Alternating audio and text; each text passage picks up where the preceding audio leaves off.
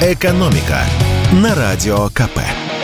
Здравствуйте, дорогие радиослушатели! В эфире наш ежедневный обзор главных экономических новостей.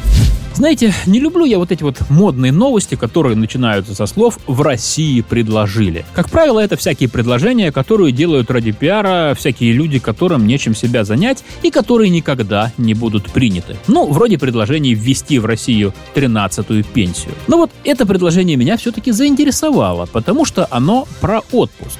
Итак, в России предложили увеличить отпуска, но не всем. Директор Института исследования проблем современной политики Антон Орлов отправил в Совет Федерации такую инициативу. Он просит увеличить ежегодный отпуск с 28 до 35 дней для тех россиян, которые имеют трудовой стаж от 30 лет. Красиво звучит, но, к сожалению, не очень реалистично. И вот почему. За комментарием мы обратились к профессору финансового университета при правительстве России Александру Сафонову, и эксперт раскритиковал инициативу в пух и прах. Он напомнил, что, во-первых, Трудовой кодекс напрямую запрещает любые виды дискриминации, в том числе по возрасту, а дополнительные дни отпуска за стаж как раз можно было бы трактовать как элемент дискриминации.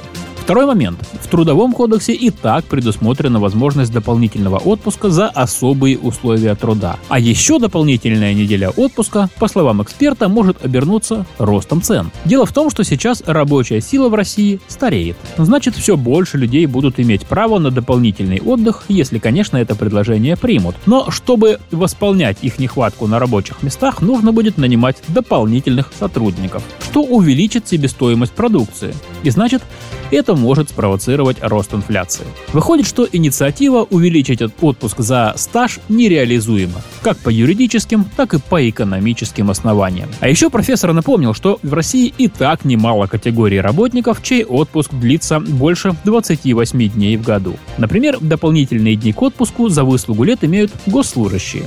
До 56 дней может длиться отпуск учителей – не менее 7 календарных дней отдыха дополнительно к основному отпуску полагаются за работу при вредных и опасных условиях труда.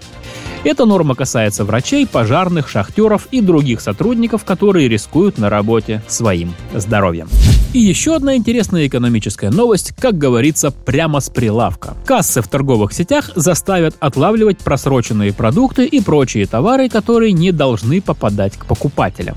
Такую систему в России уже изобрели, и на днях ее протестировала делегация правительственных чиновников в одном из сетевых магазинов Москвы. А мы попытались разобраться, что же за счастье должно свалиться на российского потребителя и когда оно станет возможным. Для начала поясню, о чем вообще идет речь. В России с 2019 года постепенно внедряется система маркировки товаров.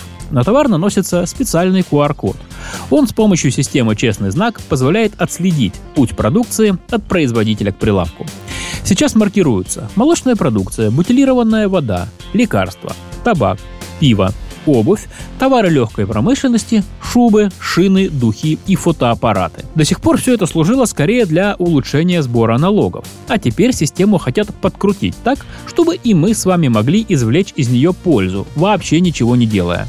Делать все будет касса. Программное обеспечение на ней настраивается таким образом, что в определенных случаях касса просто блокирует продажу товара. Кассир получает предупреждение и не может пробить чек. От какой же запрещенки нас таким образом хотят спасать? Это прежде всего просроченная и фальсифицированная продукция, типа молочки с пресловутым пальмовым маслом, без указания растительных жиров в составе. Важный момент. Отловить таким образом касса может только просрочку из тех товаров, которые подлежат маркировке. То есть тухлую колбасу она не опознает.